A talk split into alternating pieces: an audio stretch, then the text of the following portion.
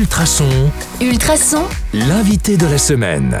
Bonjour à tous, c'est Anka. Vous le savez, on est en compagnie de Martin Simon. Bonjour Martin, Hello, ça va en cette fin de semaine? Nickel, nickel. Euh, Tiens, une question me vient en tête. Est-ce que vous avez l'ambition de faire partie des lieux d'entraînement pour Paris 2024 Parce qu'on m'a glissé ça dans l'oreille, mais il faut peut-être affiner le truc. Vous avez, vous avez vu notre cher euh, échevin euh, Germain, Oui, qui était là la semaine dernière justement. ouais, qu'on voit super souvent à la salle d'ailleurs, c'est trop cool.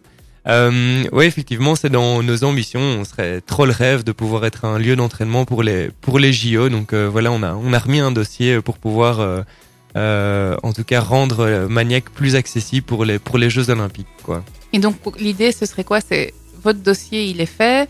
Euh, on propose ça aux délégations et elles viendraient s'installer ici euh, le temps des JO. Ouais, en fait, en, gros, la salle, on a déjà deux disciplines, comme on a dit plus tôt dans la semaine. Il y a du bloc et des voies, mais maintenant il y a une troisième discipline qui s'appelle la vitesse, le speed. Et on n'a pas de mur de speed à nivelle, ni de mur pour grimper euh, réellement en tête, donc où la corde n'est pas placée tout en haut à la base.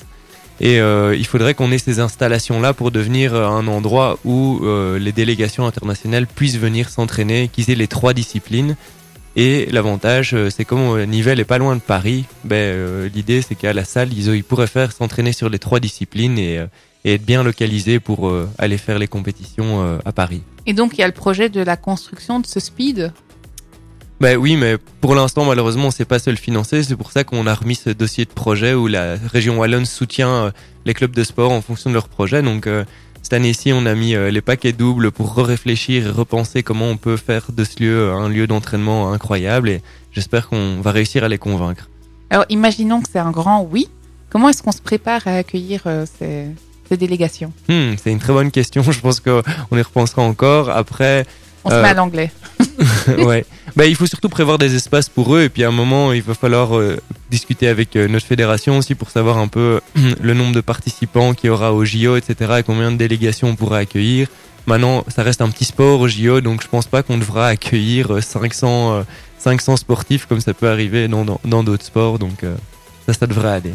Et vous, une participation au JO J'ai remis ma candidature mais je pense que je serai pas accepté mais non, le champ- au championnat de Belgique vétéran, il y a plus de chances. Mais euh, non, au JO, euh, on en parlait tout à l'heure, il y aura euh, 20 hommes et 20 femmes, euh, tout pays confondus.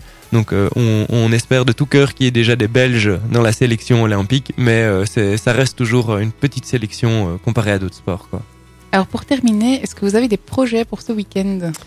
Alors ce week-end, euh, je vais aller grimper en falaise, à notre falaise de Freyr, qui est magnifique. Euh, samedi et dimanche, euh, je vais aller des- aider des copains dans leur maison euh, pour casser un mur. Oh, c'est pas mal non plus ça.